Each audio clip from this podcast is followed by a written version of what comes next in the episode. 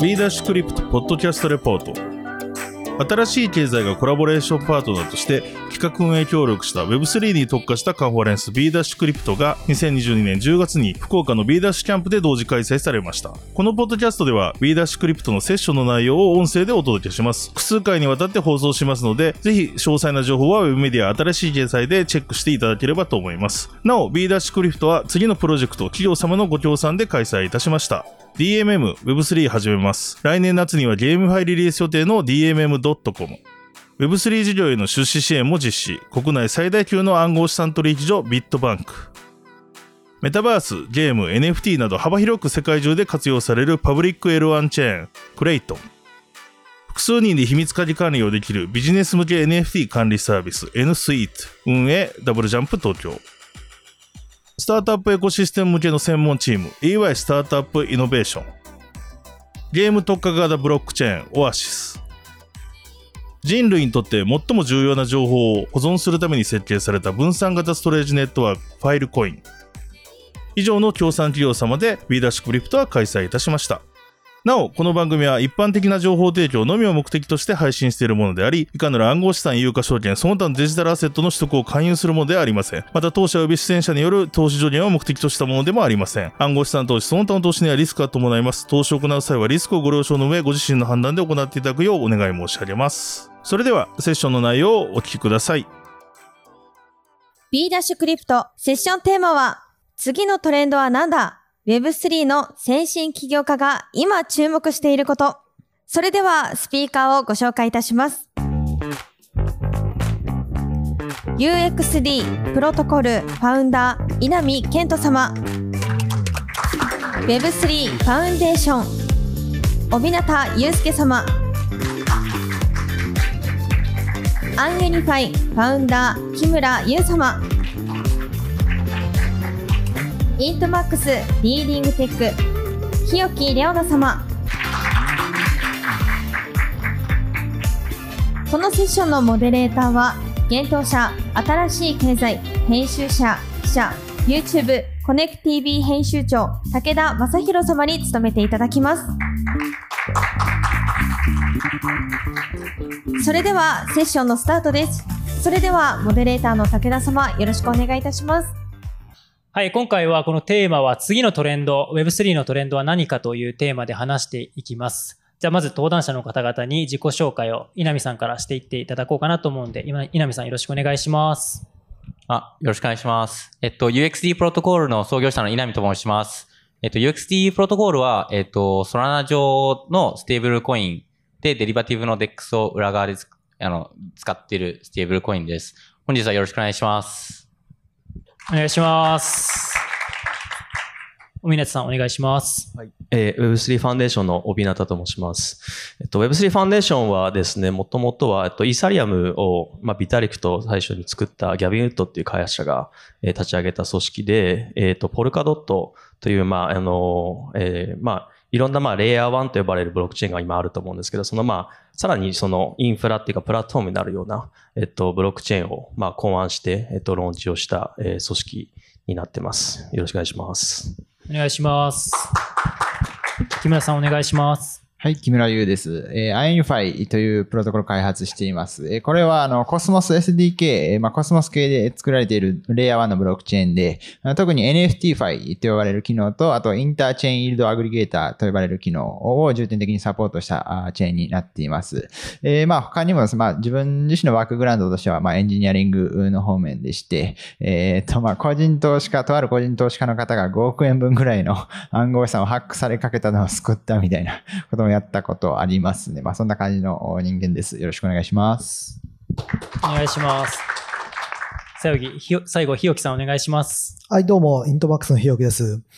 イントマックスはですね、イーサリアムのレイヤー2という、あの、製品になっておりまして、レイヤー2というのはイーサリアムの、まあ、セキュリティとか分散性とか、そういったイーサリアムの良さを失わずに、あの、手数料だけ下げたりとか、まあ、速さだけ、あの、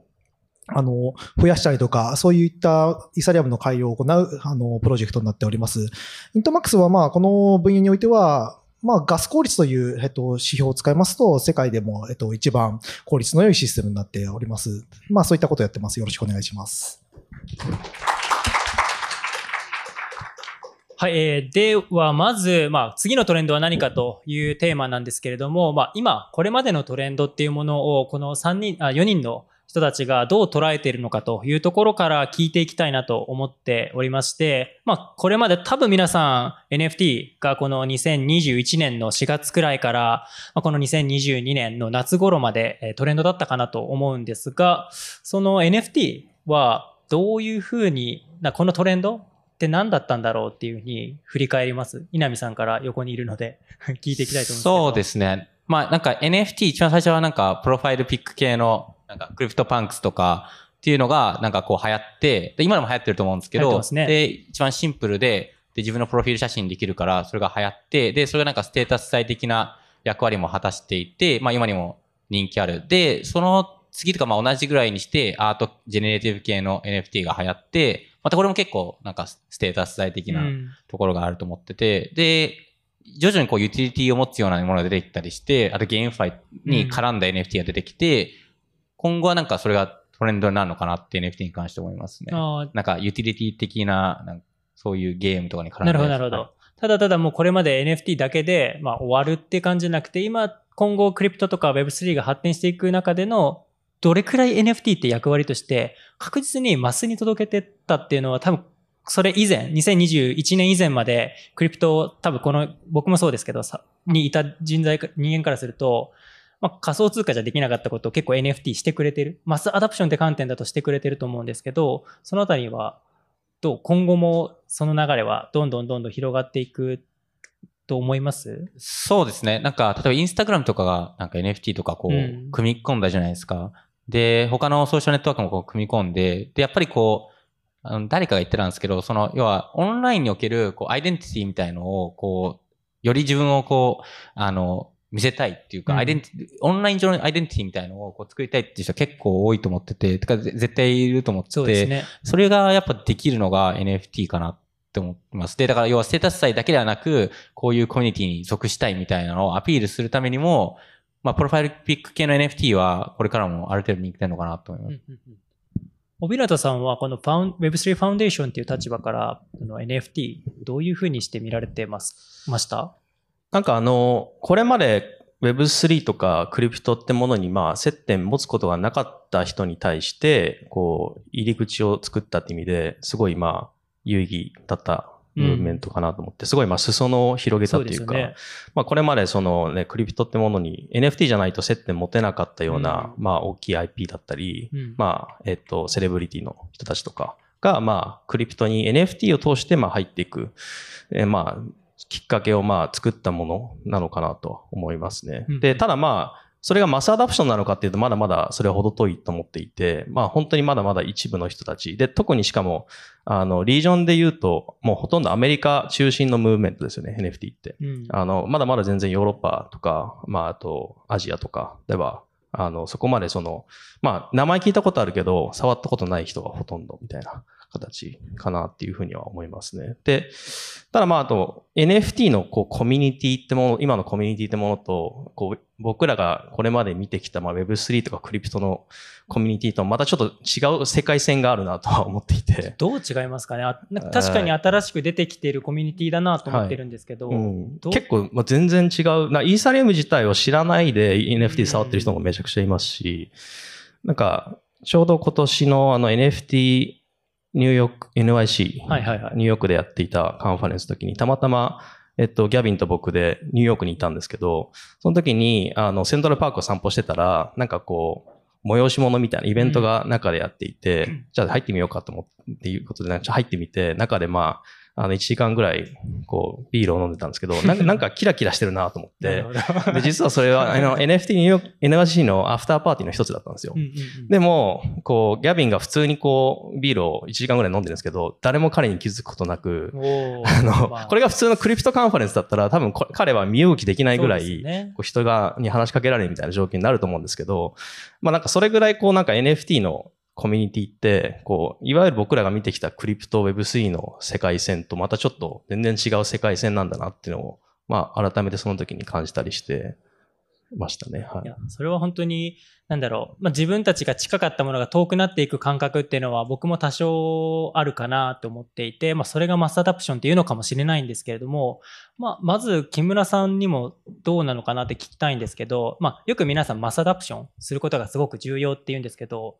そんなに mass mass adoption することっていうのが重要なのかなどうなのかなってビジネスやってる側としては多分受け入れていった方が、まあ、自分たちのサービスを届けやすくなると思うんですけど、 mass adoption ってそんなに、 crypto の mass adoption ってそんなに重要なんですかね？うんと、まあ、難しいとですけど、まあ、やっぱり、その、特に NFT なんかは、あの、今までそのみんなが NFT って言ってきてるものって、その NFT って概念の中でごく、本当に一部というか狭い概念だと思ってて、なんか、自分からしたら、あの、世間で言われてる NFT って、 non-fungible JPEG なんじゃないのって 思ってるんですけど、もう本当にその、本当にその non-fungible なトークンっていう概念から考えると、例えばその、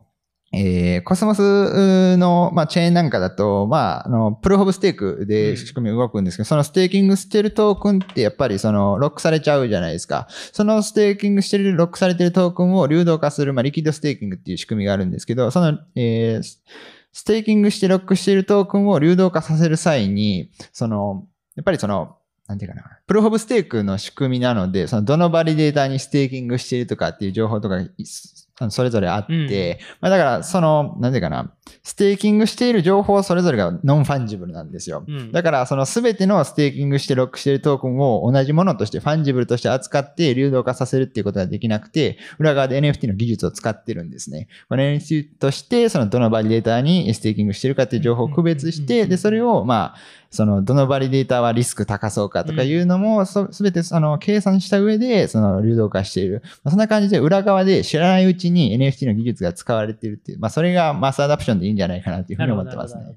だから、まあ、一般的に皆さんが目にするようなかあのアート的な NFT ってものは結構流行ってきて実際今進んできてるのは裏側私が悪私である証明であったりとかビジネス上の債権とかが実は NFT の技術でしっかりと表現されてきてるっていう感じですか？そうです。そういう感じで、もうみんなが気づかないうちに裏側で使ってた、それがマスアダプションでいいんじゃないかなるほど、なるほど。なと思います。だからデジタル上で、まあ人だけじゃなくって、唯一無二ポスターの権利みたいなのをしっかり NFT を通して表現できていて、それが今、まあ木村さんは金融でも活用していこうっていうのが今の事業の流れまあですよね。そうですね。はうんい。だから、あの、 non-fungible JPEG はもちろん、その、皆さんがおっしゃったように、そのを広げるという意味でも大活躍しましたし、それからそういうノンファンジブル JPEG 以外の広い概念の NFT も裏側で。あの、あの広がるというふうに思ってますね。はいひよきくんはどうですか？この NFT とか、なんかあんまり、なんだろう、すごくひよきくんを見てると、輝く、なんて言うんだろう、NFT のキラキラした雰囲気というよりも武骨的な雰囲気の方が強くて、どう見てるのかっていうところが気になるんですけど、どう見てます？あの、僕はあの2018ぐらいにあの NFT のクラを仮想通貨の代わりにクラウドセールするっていう、まあ、プロトコルを考えたりとかして、結構まあ NFT に関しては、あの、長く続いたんです、あの、やってきたとは思うんですけども、まず最初に、あの、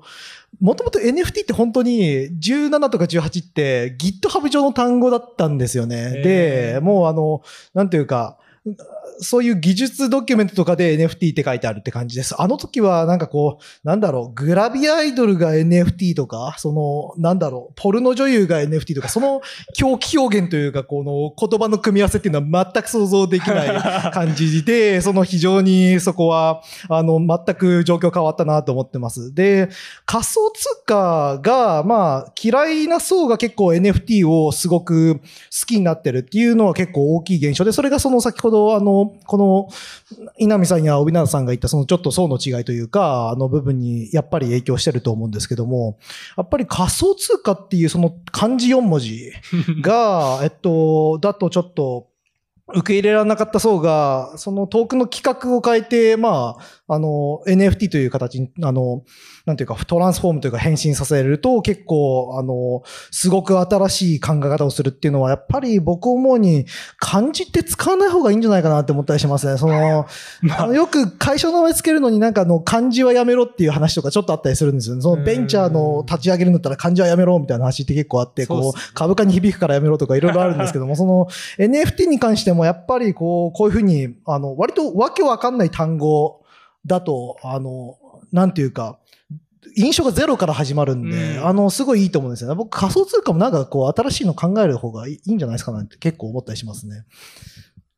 でもなんか、今年僕あの、イースデンバーっていう、あの、まあ、イーサリアム界隈でも一番最初ぐらいからやってる、あの、カンファレンスに行ったんですけど、アメリカでもなんかまさになんかそんなことを感じて、今年のイースデンバーすごいなんか若い人が多かったんですよね。なんかもうテキサスから大学を、あの、あれで高校休んで来ましたみたいな高校生の4人組とかいたりして、で、彼らにやっぱ聞くと、きっかけやっぱりみんな NFT。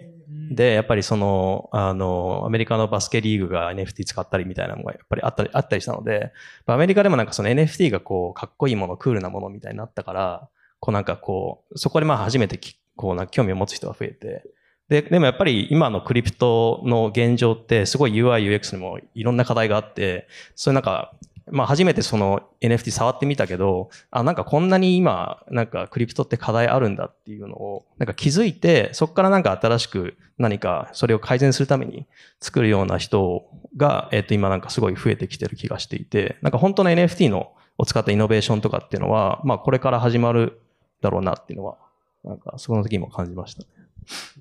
そうですね、その、本当に NFT っていうのは、あの、新しいものを、あの、もたらしたと思いますし、例えばアートに関してもああいう形で、あの、生まれて売買されたりとか、あの、本当に新しい層を引きつけたっていう点だったりとか、あるいは、あるい、あの、新しい資金調達方法だったり、新しいユースケースに関して、あの、仮想通貨には全く作れない価値を作る、作ってるのは本当で、まあ、これは、あの、クリプト全体、まあ、ブロックチェーンというか、まあ、あの、パブリックブロックチェーンの世界全体に関して、あの、本当に多くのユーザーの間口を広げたものだと思ってますし、これ、これからその NFT のユースケースって、あの、どんどん広がっていくと思ってます。で、その、僕が昔 POC でやったあの案件で、まあ、あの、不動産の NFT っていうのがあったんですけども、その、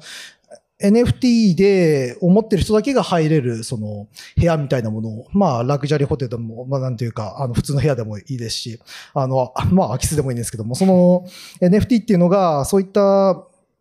あの、不動産の用途で使うっていう POC やった時に、面白かったのが、当時、まあ、その POC っていうのはちょっと難しかったという印象を受けたんですけれども、フィードバックとしては一番ネックだったのはプライバシーだったんですね、その、あの、この部屋を買う、あの、に入る権利を買うっていうのを、公開アドレスで、まあ、あの、するっていうのは非常に難しくて、その時は、イサリアムの手数料っていうのはバカみたいに高くて、一回、あの、スワップするのに、あの、2万だの10万だのかかるって変な状態だったんですけども、そこに、あの、問題があるというか、そこに不満が出たわけじゃなくて、あの、プライバシーに不満が出たっていうのは、あの、その時の、あの、経験としては非常に面白い観点で、今結構 NFT のプライバシー、あの、実装というか、プライベートな NFT の実装って、イーサリアムの界隈ですごい進んでて、ここら辺を、まあ、あの、が進んで、まあ、さらに手数料も改善されてってなると、これはまあ、そういった不動産だとか、車だとか、まあ、会員権とか、アクセストークンとか、あの世の中のいろんな実利用のケースが、あの、ものすごい速さで、マスアダプション進むんじゃないかっていうのが、そういう土壌が整ってる状態だと思ってますね、今はなるほ。ど。今ちょうど本当にプライバシーっていうキーワードはさっきこの待機室の中でも話してたと思うんですけれども、まあ今後トレンド、次のテーマはっていうことになって、金融も、まあ全てが Web3 であれば少し NFT もそうだし、仮想通貨、クリプトもそうだですけど、まあ何かしらの資産っぽくって全部基本的に見られちゃう可能性が個人も企業もあったりして、そのあたりの金融 UXD って金融の観点でもやってると思うんですけど、プライバシーってなんか UXD でどう向き合ってるとか、どう取り組んでるとかっていうのはあります？えっと、UXD は特にプライバシーやっていなくて、でただサードパーティーで、例えばトークンをこう、プライブプライベートにするみたいなサービスとかあるんですけれど、やっぱ怖いのがやっぱ規制で、うん。あの、なんか、そうですね、そそういうのとこう、パートナーシップ結んでるとか、まあこう、プライベートにしてるってなると、どうしても規制当局に目つけやすいっていうのがあるので、避けてますね。うんうんうんうん。なんかまあ、さっきのこちらでプライベートにするっていうことは、やろうとは思わなくて、まあ、サードパーティーがやったから、プライベートなものがあるみたいな方がいいですね。で、多分みんな大体そういうこと結構考えてると思います。その、要はそのリスクをダウン取りたくないんですよね。ねプライベートにするっていう。うんうんうんうんそうだ、規制との、なんか本当に規制のことを今年になって話し始めたなっていうのは感じていて、皆さんはその規制の、まあ、によってビジネスやりやすくなったりとかのケースの方が多い気はするんですけど、そのあたりはどれくらい先読みしているのかとか、規制ってやつとどんな感じで向き合ってます？えっと、そうですね。特に最近アメリカの規制がすごい強くなってる気がして、で最近 DeFi に関しても結構こう、あの、なんか訴訟みたいな、なんかこううんや、結構追求されたりしてるのを見て、結構 UXD とかでも、まあ、米国の規制を特にフォローしていて、例えば UXD とか、その mint redeem、発行償還を例えば US 化できないとか、うんステーキングできないとか、なんか結構ブロックしたりとかしてますね。特に米国の規制はすごい見てます。なるほど。帯名さんは規制環境的にはどうですか？なんか規制と向き合わざる今後、次のトレンドっていうところでも、なんか規制考えないといけないのかなっていうのは、やっぱり頭の中に起業家、今後プロジェクトやっていったりとか、今やってる人だと残しとかないといけない感じですかね。どうですか？そうですね。なんかまあ、何をやるかにもよるのかなと思うんですけど、まあ、ポルカドットとかに、まあそういうパブリックチェーンに関して言えば、あの、僕らは、まあ、スケーラブルでアンストッパブルなプロトコルを作ろうっていうのを、まあ、主なスローガンとしてやっていて、うんやっぱそのアンストッパブルっていうのが、まあ、その、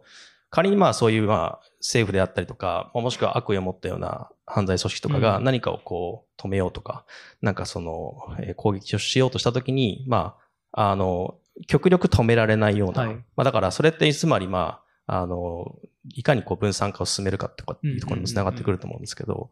なんかそういったところをまあ意識する必要が、まあ特にそのパブリックチェーンとかを作るような人にとっては必要なのかなっていうのは思ったりしますね。で、まあやっぱりテクノロジー、特に Web3 ってやっぱりこのなんか規制とのこう、常にこうなんかバランスが変わってくるというか、まあここ数年ぐらいって結構みんなどこの国も Web3 頑張ろうみたいな形で、あの、動いてきたと思うんですけど、やっぱり今年になってそのまあ風向きが、まあ稲見さん今おっしゃったと思うんですけど、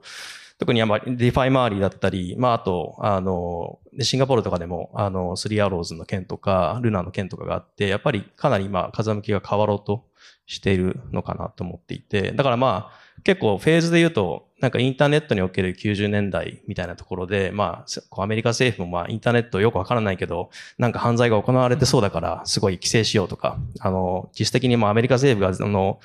どんな人のこう通信を見れるようにしようみたいな、こう動きが当時あったり、まあ、まさにその今大統領やってるバイデンとかがそういう本を出そうとかっていう動きがあったりしたんですけど、やっぱりその中にこうサイファーパンクみたいな人たちが出てきて、で、やっぱりそのプライバシーって人権の一つだよねみたいなところから、まあその僕らのプライバシーの権利というか暗号技術をまあ守ってくれて、まあその暗号技術があったからこそビットコインができてみたいな、まあ、流れになったので、なんかその今年からまあ向こう数年ぐらいって、そのまあやっぱりこう規制とどう向き合うかみたいなところに、まあ Web3 業界も入っていくのかなっていうのは思います。木村さんはどういうふうにして見てますか？まあこの次のトレンドに触れていくとこだと思うんですけど、まあ、規制？規制っていうのがまあ本当に起業家の方々がまあ規制に向き合い続けるのが正しいのかどうなのかどうなのかっていうところもちょっと疑問の部分ではあるんですけれども、なんか次のトレンドってどんな風に見てますか？とそうですね。まずその、うちらとしては当然、あの、まあ、記者は見ているんですけども、考え方として、あの、デセントラライズフロントエンドっていう新しい概念をちょっと打ち出してまして、どういうものかっていうと、まあ、いわゆるその、ノーコードっていう概念があるじゃないですか。要するに、あの、プログラムを書かなくても、マウス、クリックポチポチだけでアプリが作れちゃうみたいな。なんかそういう、その、まあ、プラットフォームの中で、まあ、バブルっていうプラットフォームがあるんですけど、なんかそういうところで、そのうちが作ってる INFI っていうブロックチェーンの、まあ、ウェブアプリケーション、フロントエンド、まあ、要するにユーザーが使うインターフェースですね。それを簡単に作れるプラグインっていうのを作ったんですよ。で、それで、そのコミュニティに、あの、フロントエンドを作ってもらうっていうスタイルで取っていて、まあ、つまりそのフロントエンドの開発すらもだ DAO 化させるというか、分散化させるっていうスタイル取って、その規制に関して、そのどこが規制対象になるかっていうと、まあ、考え方としては当然その、なんていうかな、えー、ブロックチェーンのそのコア部分を作っている人間が規制対象になるかっていう、まあ、観点もあると思うんですけど、やっぱり一番大きいと思うのは、そのフロントエンドというか、ユーザーインターフェースを提供した業者が規制されるっていうのが結構、あの、まあ、割合として大きいと思っていて、で、特にその、ま例えば、その、日本国内で登録されていない暗号資産交換業者あー要するに無登録の業者が、えーこれ日本語でウェブサイトをこう日本人向けに、えー登録する、あの、提供すれば、それが日本国内の会社じゃなくても規制対象になるじゃないですか。で結局そのどこに提供するかっていうところが一番規制の、まあ、対象になる、まあ、基準であって、で、それに関して、その、 decentralized frontend で各、うこの要するにコアチームって結局全ての国に対してローカライゼーションするっていうリソースも当然ないですし、そこまでその、コアチームを肥大化させて、こう、やっていくつもりも当然ないので、こう、DAO 化と並行して、その各コミュニティにローカライゼーションも進めてもらって、で、コミュニティに各、規制に準拠してもらう形で、まあ、 decentralized frontend を進めていくっていう、まあ、かなり新しめなやり方をとっていますね。へえ、面白いですね、そのやり方。そうですね。はい。で、あと、その、まあ、ミキシングみたいな、そういう、まあ、金融規制的なあところで、まあ、デリケートなトピックだと、まあ、普通にうちのブロックチェーンもレイヤー1なんで、その、サードパーティーがスマートコントラクト書いてデプロイできるんですけど、まあ、あの、コスモス系なんで、 CosmWasm っていう仕組み使ってて、まあ、 Rust の言語、 Solidity じゃないんですけど、まあ、そこでた、例えばそのミキシングのコントラクトがデプロイされたとかってなったら、やっぱりその規制当局は、あの、まあ、注視してくるじゃないですか。だから、その、スマートコントラクトのそのデプロイは、あの、最初 permissionless でも、例えばそのミキシングみたいなデリケートなものがアップロードされたら、コントラクトから除外するみたいな、まあそういうのを、あの、ガバナンスで、あの、 on-chain governance で、え proposal 出して、え決議できるっていう仕組みも備えてあるんで、えーその中で、まあその中央集権性、要するにコアチームがこれを排除するとかいう、そういう中央集権的なやり方ではなくて、まああくまで分散的に、あの、そういうミキシングのような、まあ、デリケートなコントラクトを排除するっていう仕組みも、まあ、その全チェーンが採用すべきとは思わないですけど、まあ、そういう考え方のチェーンは当然採用するところが出てくる。で、さらに、その、 interoperability の技術、まあ、 Cosmos SDK 使ってるんで、まあ、コスモス系の interoperability の技術も注目してるんですけども、やっぱりその interoperability によって、その各チェーンのその規制の準拠度合いとか、なんか規制に対する考え方っていうのも多様性が出てくると思っていて、やっぱりその規制にある程度、まあ、準拠するっていうつもりのチェーンは、そういうミキシングを排除するといった措置も取ったらいいと思うし、逆にそのシークレットネットワークっていうのもコスモス SDK で作られてるんですけど、あの、 trusted execution environment っていう、まあ、ハードウェアを使って、えーっと、まあ、えプライバシーを保ったトランザクションを実行するチェーンなんですけど、まあ、そのようなシークレット系の、ブロックチェーンがあってもいいし、えーまあ、 interoperability によってそういう、規制とかプライバシーの保ち方のグラデーションもどんどん多様化していくっていうのが、まあの、望ましい、えー、帰結なんじゃないかなというふうに思ってますね。ひよきさんは今、木村さんが、まあ、インターオペラビリティとか、規制の準拠とか、まあ、プライバシーの話もしてたかな？どうかわかんないですけど、だからそのあたりの、まあ、ポイントの言葉が出てきてて、次のトレンド、多分本当に全部をなんか追いかけるっていうよりも、今多分大事なのって、一つ深く追うことの、追って作っていく方が大事な気はしているんですが、ひよきさん、次のトレンドはどこだと見てます？し、もう多分自分でやられているところでもあると思うんですけど、そうですね。まあ、とにもかくにも次のトレンドっていうのは僕はまあ、レイヤー2だと思っておりまして、まあ、レイヤー1の戦いというのは、あの、2018年から非常に激しく行われていて、まあ、イサリアムキラー同士の戦い、まあ、あっていうのもあったと思いますと。で、まあ、レイヤー2っていうのが、まあ、あの、技術的に、あの、確立したのが、まあ、2018、19ぐらいで、これによって、まあ、イサリアムが、あの、まあ、ビットコインのレイヤー2もそうなんですけれども、分散性が高い、あの、まあ、時価総額の大きいチェーンっていうのが、あの、速さや、あの、手数料の安さも同時に持つようになると。で、こういう状況ですと、まあ、今までレイヤー1で競争したものが、次はもうレイ、完全にレイヤー2の当初の競争に置き換わっていくだろうなと思ってまして、非常にこのレイヤー2の競争の業界っていうのは、まあ、すごいギスギスしてますよね。その、なんか、あの、まあ、ポリゴンが、えっと、レイヤー2だともうトークン出してる中で一番大きくて、うん。まあ、スタークウェアだと、まあ、えっと、いくら、いくらって言ったっけな、確か10ビリオンとか、まあ、あの、10ビリオンドルとか、まあ、日本で言うと1兆円超えたりとかが企業価値であって、おそらくトークン出すとしたら、まあ、2兆を超えるような大きさがいきなり出てきたりとか、非常にその、期待されて大きい戦いになっているっていうのが現状で、これはまあ、本当に2019あたりのその、次のいけてるレイヤー1はどこかっていう、そういう競争に非常に類似してるなとは思いますね。ですので、レイヤー2同士の戦いというのは、まあ次の主戦場だろうなというのは、まあ僕は結構確信を、確信を持ってますね。なるほど、なるほど。シンプルにそのレイヤー2とかでも今全部のレイヤー2がトークンを出してるわけってはないですね。ってなった時に、まあ、さ先端技術って先端技術としてあればいい部分とトークン発行することによって良くも悪くも経済が生まれてしまうじゃないですか。そのあたりのなバランシングはどう考えてますか？やっぱりトークンのインセンティブがないとユーザーが使っていけないのか、それは技術だけで、ソリューションだけで提供していくのがいいのか、多分 Web3 だとトークンかける技術っていう部分でセットになってると思うんですけど、どう見てますか？それは非常にあの、レイヤー2に関してあの、重要で面白いポイントだと思ってまして、あの、基本的にレイヤー2って、あの、もともと収益性が非常に高い領域ではあるんですよね。うんなんでかというと、あの、まあ、思い出していただければわかるんですけども、イーサリアムの、あの、レイヤー1でみんな10万円使って、なんか1トランザクション手数料10万円使って、あれですよ、その、あの、ユニスワップの使ったりとか、まあなんか NFT 取引したりとか、そういう馬鹿げた状況だったんですよ。っていうことは、同じメリットを、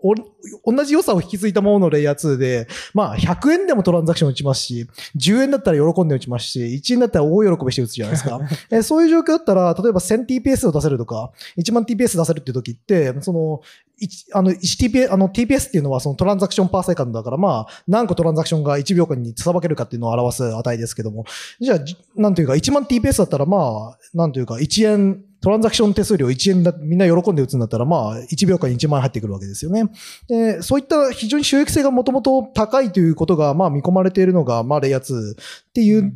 ところで、そもそも、あの、レイヤー2の競争が非常に激化してるっていうのがあります。まあ、そこのメリットに気づいた人たちが、こう、集まって戦ってるわけなんですけども、じゃあ、トークンってこの場合、どんな役割を持つかっていうと、自分のレイヤー2にその分のトランザクションを実際に生ませるっていうのを、あの、なんというか、起こすためのまあ、あの、他の飛び道具というか、あの、この競争に立つため、か勝つための道具であって、本質ではないんですね。なんで、まあ別にトークン振らせることで、その、これがなければレイヤー2が回らないとかそういう話でもないですし、その、あくまで多くのレイヤー2が競争に勝つために出しているというのが現状で、まあこれは、なんでしょう、経済圏が割れるっていうこともそんなに起こんないとも思いますし、大体手数料大結構イーサとか USDC で払いたがるんじゃないですかね、その、っていうのがありますので、でまあここら辺はあんまりトークンを出すことによるデメリットみたいなのはあまり強調しなくていいかなというのが個人的な意見ですね。ありがとうございます。で、まあ、僕も同じ流れで、まあ、そのトークン、レイヤー2のトークンみたいなところと、あと、まあ、今ってレイヤー1が出てきていて、それで、まあ、アプリケーションの人たちが、まあ、レイヤー1を結構選んで、DeFi、えまあ、DeFi、特に DeFi ですね。DeFi、イーサリアムでも、ソラ、あの、稲見さんだったらソラナだと思うんですけど、まあ、そうやってきて、まあ、これ聞いてくださる方々、もしかすると今後始めていく、プロジェクトを始めていくってなった時に、どこのチェーンで始めるべきなのかっていうところは結構考えている人が多いと思うんですけど、まあ、一つトレンドとしてマルチチェーン。まあ、最初に稲見さんだったらソラナで出して、その後、オプティミズムでしたっけ？ですよね。なってマルチチェーン戦略ってものを持っていると思うんですけど、それは最初からもマルチチェーンで見ていくべきなのか、もう最初は一旦アプリケーション一つのレイヤー1にフォーカスしてやっていって、そこからマルチチェーンに広げていくのかっていうと、どっちの方が良さそうだと思いますか？えっ、と、後者だと思っていて、まあ、まず、えっ、と、あとアプリケーションを作って出すときに、だいたい2つやり方があって、あまあ、2ルートぐらいあって、1つは、まあ、根本的に新しいものだから、えっ、と、まあ、だいたいみんなイーサリアム出すんですよ。うん。で、もう一つは、えっ、と、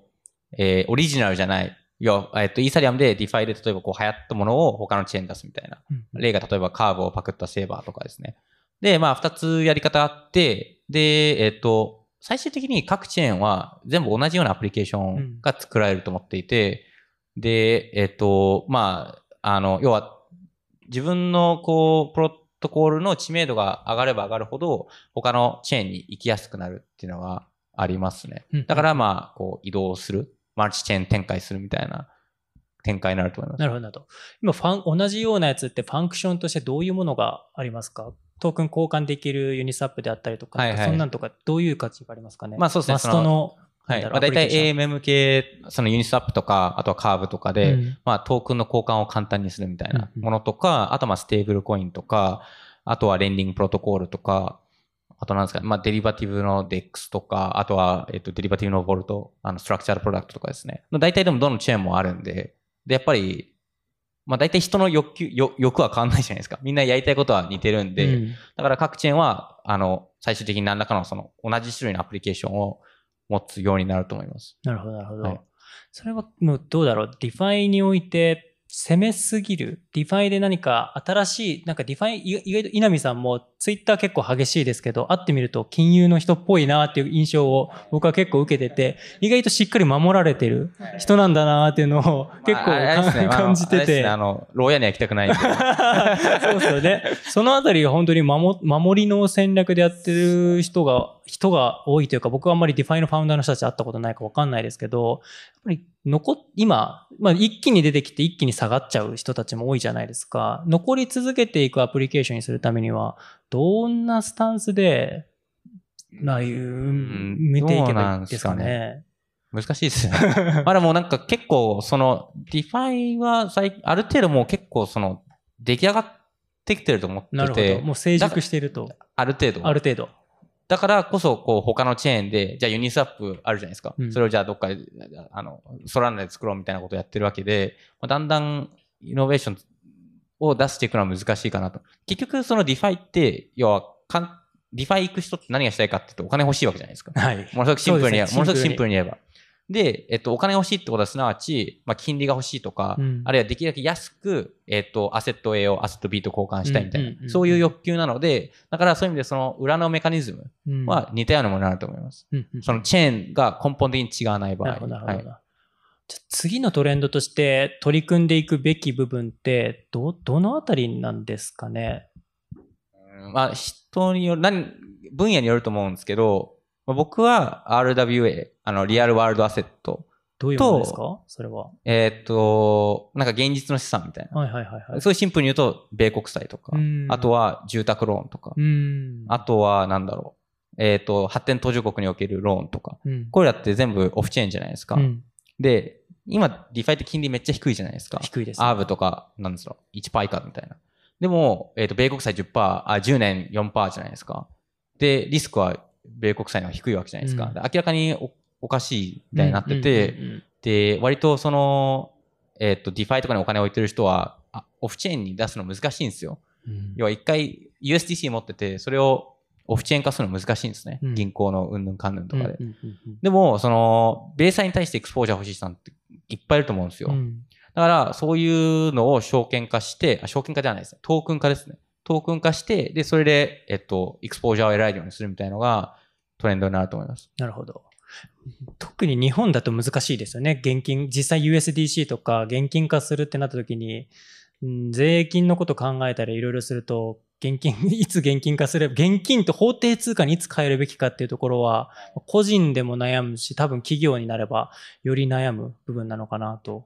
思いますね。うんもうまさにリワル real world asset はもうまさにその通りだと思っていて、で、うちらその NFT ファイの領域なんですね、NFT を担保にして、まあ lending とか DeFi 的なえーサービスを受ける仕組みなんですけども、やっぱその不動産とかのローンとかってやっぱ non-fungible じゃないですか。それぞれ建物が違うんだから。だからそういうところで、その、うんさっき言ったように裏側で NFT が使われてくるっていう、そういう世界になってくると思いますね。なるほど、なるほど。でそのリアルワールドアセット、あの、本当にさっさと流行ってほしいって思うのは、あの、まあ、今、台あるじゃないですか。はい台の発行量ってすごい少ないんですよね。あの、台っていう、まあ、あの、なんていうか、クリプト担保の、あクリプトをバックにした、その、なんていうか、ステーブルコインなんですけども、あの、今、ほとんどのステーブルコインって、あの、なんていうか、まあ、USDC、USD という、なんかまあ、あの、規制準拠の、あの、まあ、簡単に言えば非分散の、あの、ものが主流なんですけれども、まあ、こう、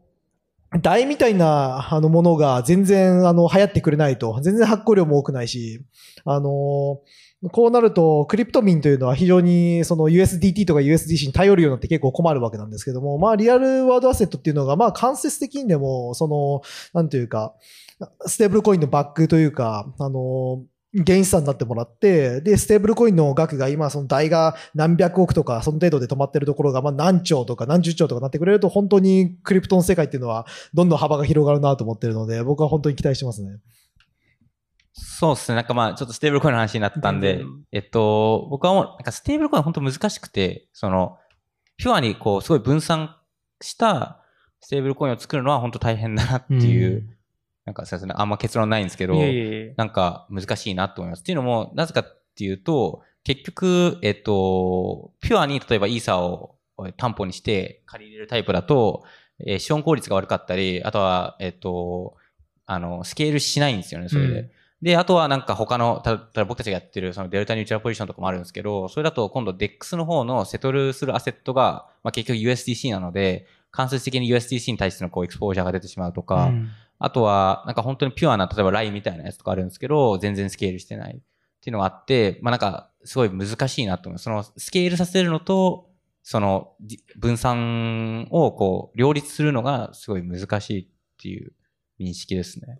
ここから新しいステーブルコイン、まあ、特に日本だとまだ生まれてないですよね。JPYC とかあります。分散してないですしてないですよね。あれはまあステーブルコインではないですよね。でステーブルコイン？一応ステーブルコインってなってるんですかね。ステーブルコインなんで、まあ一応ステーブルあの、JPYC のスキームを思いついた自分にステーブルコインだと言わせておいてください。あ、すみません。はい申し訳ないです。はい。そうですね。ステーブルコインとして、で、まあ、でも日本でも、まあ、必要に、まあ、僕以外皆さん海外に行かれてるんで、ちょっと日本のことがどうかはちょっとわかんないんですけど、日本としては、まあ、次トレンド、まあ、来るときに何に取り組んでいったら良さそうなんですかね。それは僕はゲームファイだと。お、それはえそそれはなんかその質問っていうのは、日本に住んでいる人だったらっていう意味ですかね。どうだろう。そうですね。にまず多分どうだろう。皆さん日本に住まれている方の方が多いと思うんですよ。多分ここの割合がおかしいだけで、僕一人日本で居住者で、それ以外多分違うっていう方が多分稀有な状況だと思うんで、日本に住んでいる人がですね、な、どう、僕ゲームファイだと思うんですけど、ゲームフな、ァイ。なぜ？なぜですか？日本ゲームすごい流行ってるじゃないですか。うんで、モバイルゲームとかすごくて、で、最近、あの、リミットブレイクっていう海外のアメリカの会社ですね。300億円ぐらい調達して、で、まあ、すごい有名ななんかこう、モバイルゲームをやってる人がいるんですけど、ゲーブっていう人。うん。で、その人がもう、ゲームを見るときにはもう日本をすごい勉強してて、日本とかアジアですね。中国、韓国、日本みたいな。で、その300億海外で調達してる会社が、日本を見て、で、日本に行こうと、視点があるらしくて、日本にも。だからもう、すごい、ま、すごいガチでやってるんですよ。で、日本ってやっぱそのアニメのコンテンツとか、その IP がすごい強いじゃないですか。で、まあ、海外からでもすごいアニメって人気があるんで、クリプト特に。だから、なんか、日本は本当に GameFi 取れると思いますね。うんなんか頑張れば、すごい取れると思います。うんうんさんはゲ GameFi だと思います？どうどうですか？そうですね。なんかやっぱ、僕も海外のクリプトコミュニティの人と話してて、やっぱり日本ってずっと一目置かれてる存在で、やっぱりその原因、あの、要因って、まあ今言ったようにこう、アニメ的なものとか IP とか、まあもともとすごい世界的なゲームが企業がいっぱいあるみたいなところなんで、なんかそこをなんかこうね、あの、うまく活用してというか、あの、レバレッジかけて何かこうグローバルなマーケットに対して出すみたいな。まあそれこそまさにそれって国光さんとか、あの、ソータとかアスターとかがやってるようなとこにも、あの、関わるのかなと思うんですけど、なんかああいう戦い方はこう、グローバルでうまく日本のアセットを活かして、あの、戦うっていうやり方としてすごいいいんじゃないのかなって思います。例えば日本のアセットを生かす場合、まあ、日本の IP の企業と組む相手は、まあ、日本の NFT 関連の企業なのか、もしくは海外、例えばアニモカさんとかが日本に入ってきたりとか、海外の企業が日本の IP を活用してグローバルに届けていくって流れがあると思うんですけど、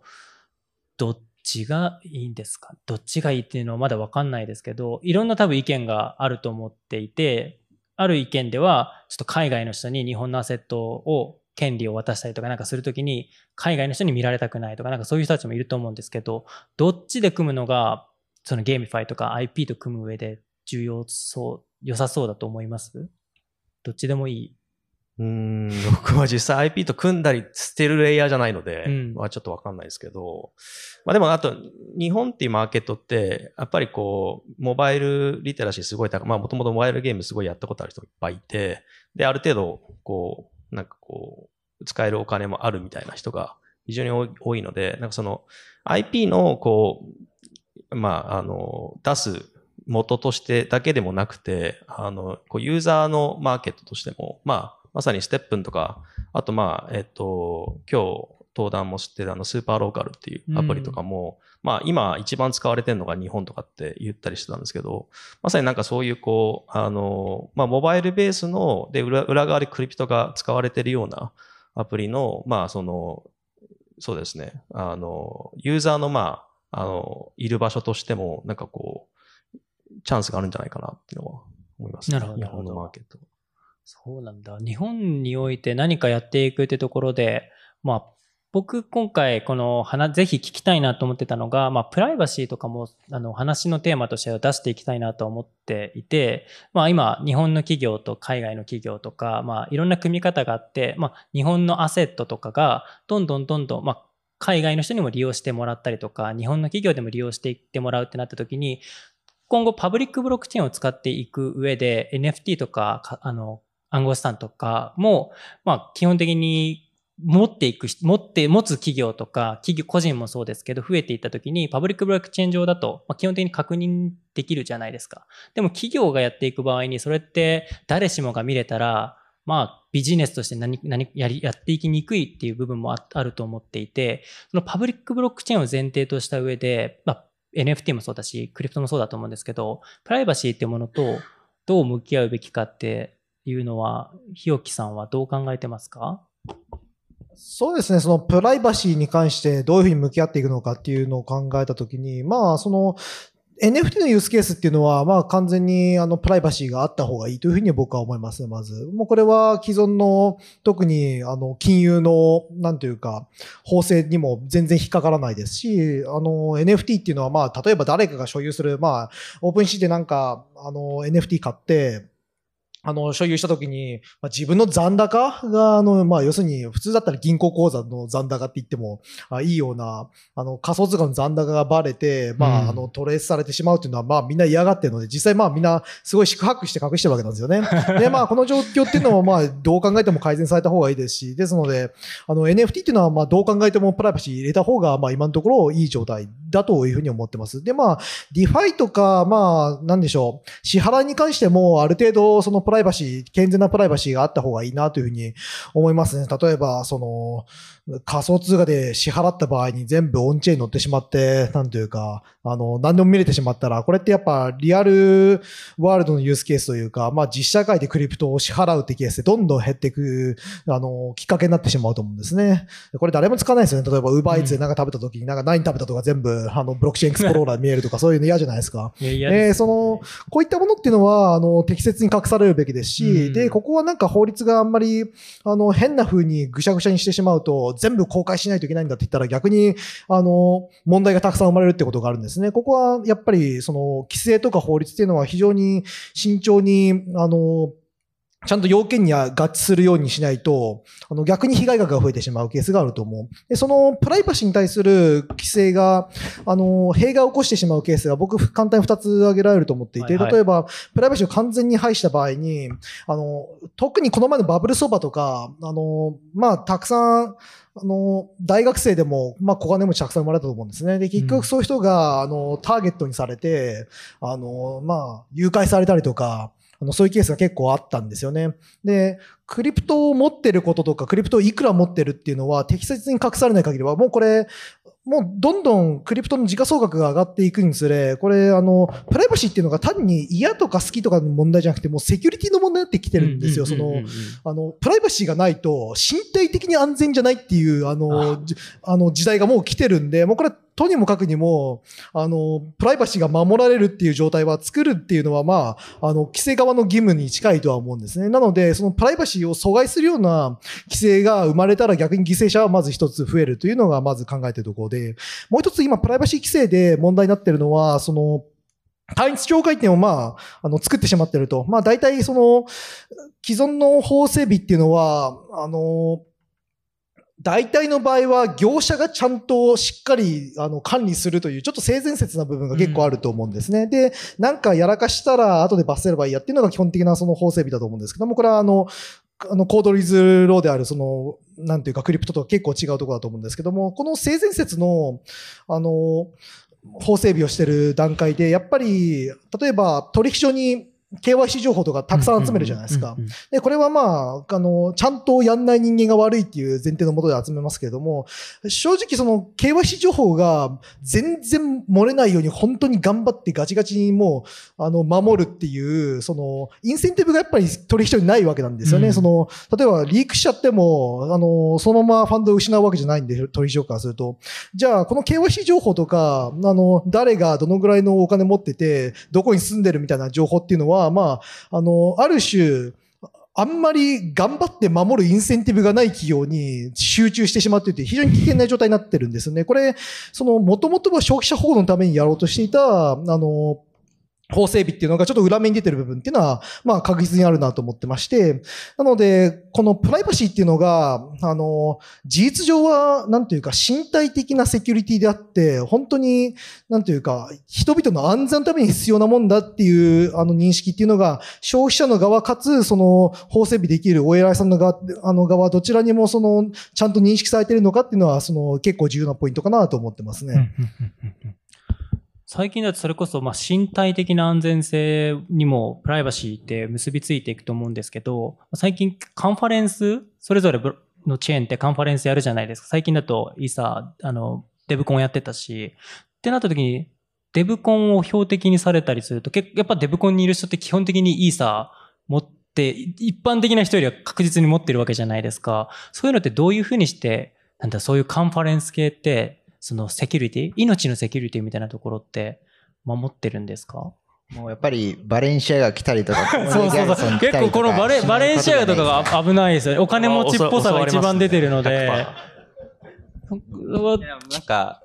まあ、クリプトやってる人大体ある程度お金持ってるじゃないですか。だからまあ、まあそうですね。まあ、バレンシアガは来ない方がいいと思います。そうですね。ユニクロ、ユニクロっすね、これからは。そうですねはい。なんかもう稲見さん勝手にバレンシアガっていうイメージがついちゃってるんで、は結構危険かもしれないですよ。そうっすね。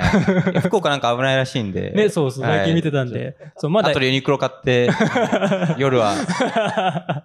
そう。でも今年あの、ポルカドットでデコーデットっていう、まあ、イーサリアムにおけるデブコンみたいなイベントを世界4都市で開催したんですけど、えっと、上海とベルリンとニューヨークと、あと、アルゼンチンのブエノスアイレス。で、アルゼンチンでやったイベントでは、もうかなり会場ももうプロのセキュリティ集団入れてう、んで、入り口にあの、こあの空港にあるような、あの、金属探知機みたいなのも、あの、入れて、あの、それ通過した人だけ入れるみたいな感じで、まあ結構厳重なセキュリティで、あの、アルゼンチンではやってました。なるほど、なるほど。ちょっと話変わるんですけど、ぜひ。その安全という観点から、やっぱ日本ってめっちゃ安全じゃないですか。で、ほとんど気にしなくていいじゃないですか。うん。別によよ夜中バレンシアが来ても襲われることないじゃないですか、基本。襲われてないですね。でだから、なんか、ある意味すごいチャンスで、うんやっぱその、クリプトやってる人って日本好きな人多いんですよ。めちゃくちゃうん海外の、本当に日本好きな人多くて。だから本当規制緩和して、その仮想通貨に対する税金を下げれば、多分本当わ、めっちゃ来ると思います。その仮想通貨やってる人とか、きあの起業家とか、めっちゃすごいデマンドあると思ないるほど、ます。なるほど。はい。皆さんそうなったら戻ってくる可能性はあるんですか？僕も100%戻りますね。僕も踊ると思いますね。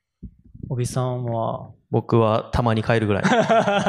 変わらず、もう別に税制とかの問題じゃないんですけど、うんあの、僕はなんか海外にたまに帰るぐらいが日本より好きになれるんで、はい。ひよきさんはどうですか？まあそうですね、当然考えますし、あのまあ、基本的には結構僕は海外いるの楽しいなっていう、うんあの、ところもあって、あの、海外にあの滞在してるんですけれども、やっぱり日本が、あの、またクリプトの中心地とか、まあ NFT とか新しいそのクリプトカルチャーの中心地になるっていうんだったら、あの、すごく行く頻度は増えますし、あの、いいと思いますね。で正直、あの、海外のカンファレンスとか出ると、基本結構、あの、つまんなかったりするんですよね。えっと、日本人って結構マジで面白いんですよ。その、面白いもの作るんですよ。で、なんえか、ーそれって、あの、例えば、まあ、スイスだったら、スイスの音楽ってスイスであんま流れてないんですよね。その、大体お流れてるのって、あの、アメリカの音楽ですし、まあ別に映画だってあの、アメリカのもんですし、で、アニメは別に日本のもんですし、日本みたいにそのいろんなコンテンツが、いろんな面白い人がいろんなコンテンツ作って自分の中だけで消費してるって、あの、すごい珍しくて、正直本当にすごいことなんですよ。で、だからカンファレンスとか行っても日本の人が話すっていうのは聞いててすごい面白いもの多いですし、海外だとちょっとなんか、なんだろう、あの、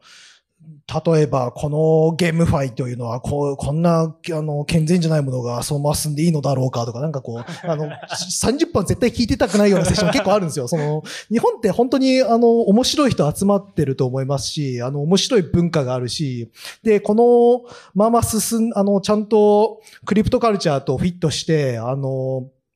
なんというか大きいムーブメントを作ってくれたら、本当に東京とか、東京に限らずいろんな都市が、あの、世界の中心地になるっていうのは、本当に期待できることだと思ってますね。なんか、でも逆に言うと、すごい面白い人いっぱいいるんですけど、まだなんか、海外でずっといる日本人もそこまで多くないと思ってて、うん。僕もここ1年ぐらい結構、リスボンによくいるんですけど、リスボンとか日本人ほぼ見たことないんですよ。うん。でもなんか、海外に日本人としているからこそ、なんかこう、日本のこと伝えられたりとか、うん。なんかその、まあ、ひろきくんとか僕みたいななんかちょっと、あの、変わった人が日本、外にずっといるみたいな、その意義もあるのかなっていうのを、ななんとなく思ったりします。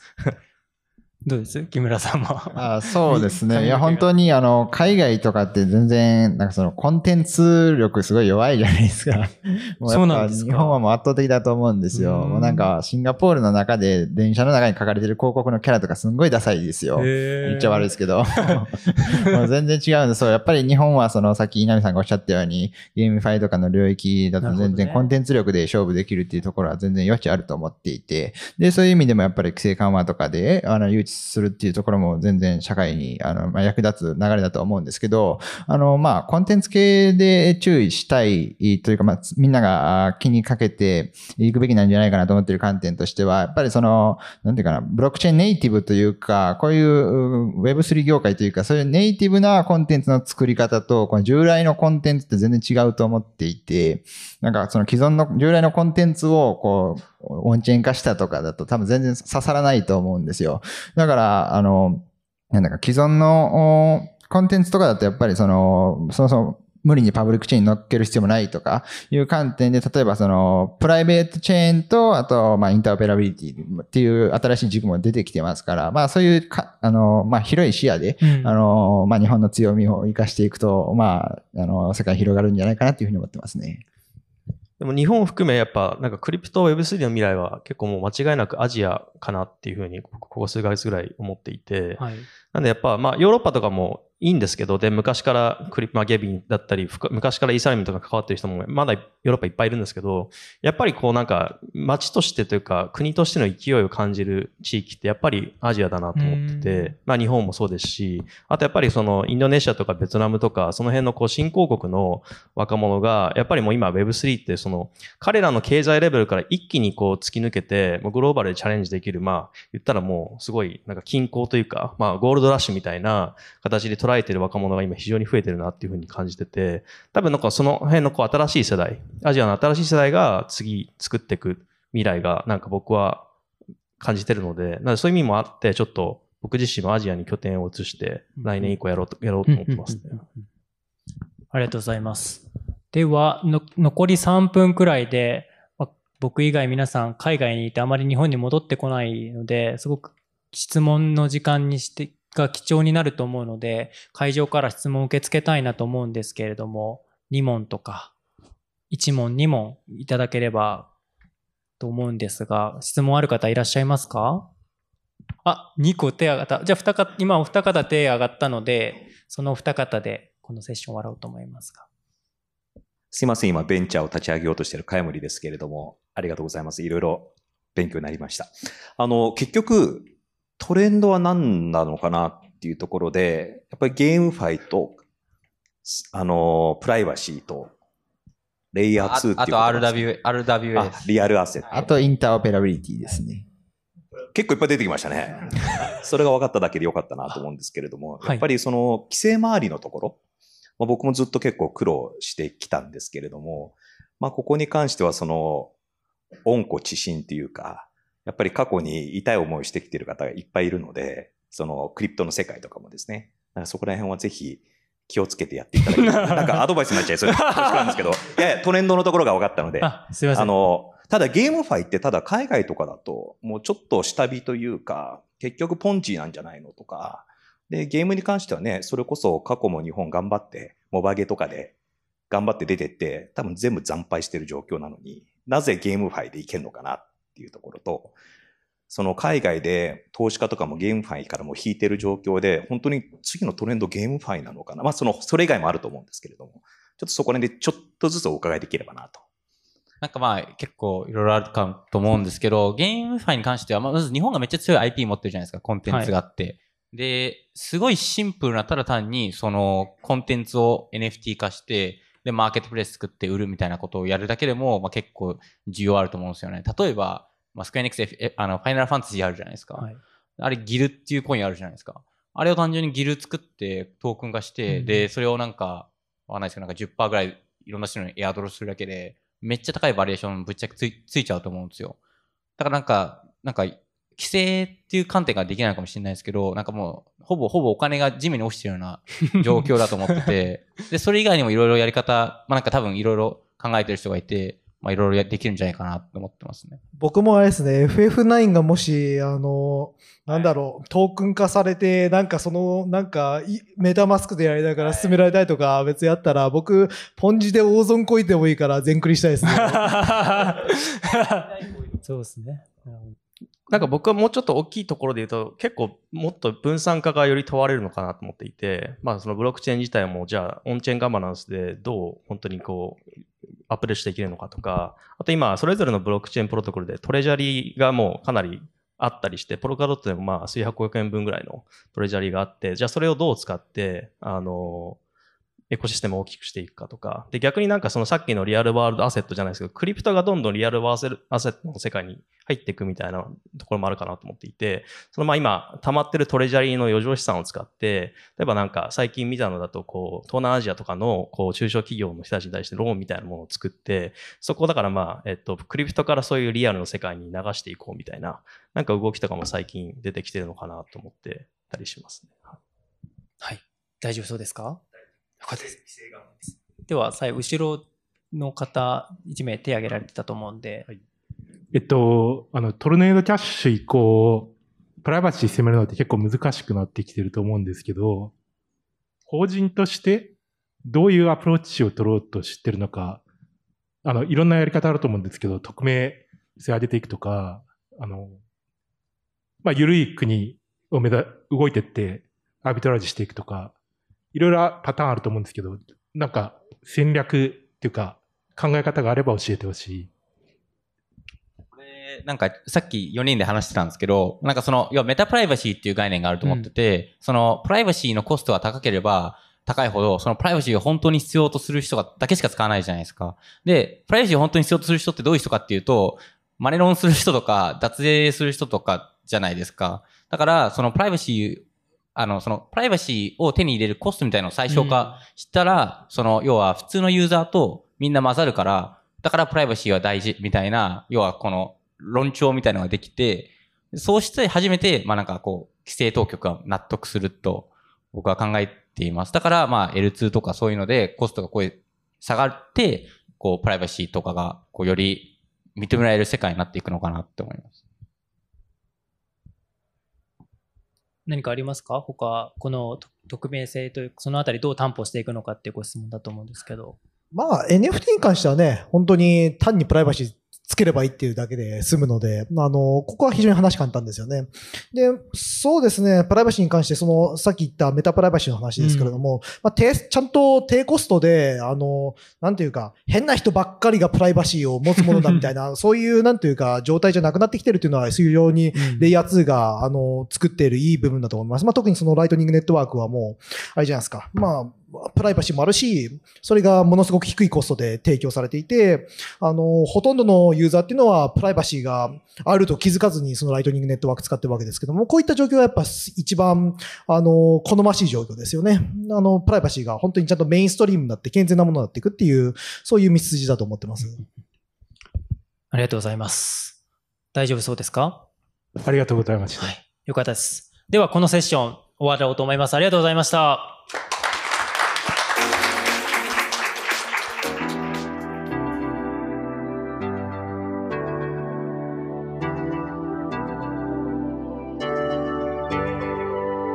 聞きいただきましてありがとうございました。私たち新しい経済編集部では、このようなイベントレポートの他に、ブロックチェーン暗号資産に関するニュースを平日毎日ポッドキャストで配信しております。ぜひ今お聞きのポッドキャスト配信サービスで番組のフォローいただければ嬉しいです。また、ウェブメディア新しい経済でも様々なテキストや動画のコンテンツがありますので、ぜひ新しいひらがな、経済、漢字で検索してサイトもご覧いただければと思います。また、LINE 公式アカウントもございますので、そちらの方も新しい経済で検索してチェックいただければと思います。それではこの度はお聞きいただきましてしてありがとうございました。